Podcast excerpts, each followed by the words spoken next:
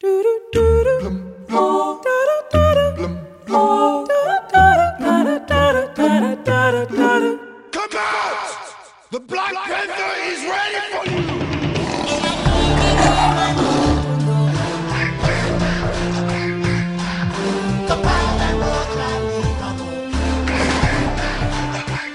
pantera negra não é, na verdade, uma espécie.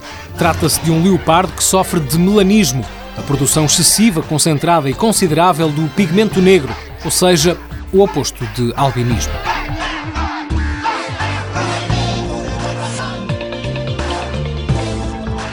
Can you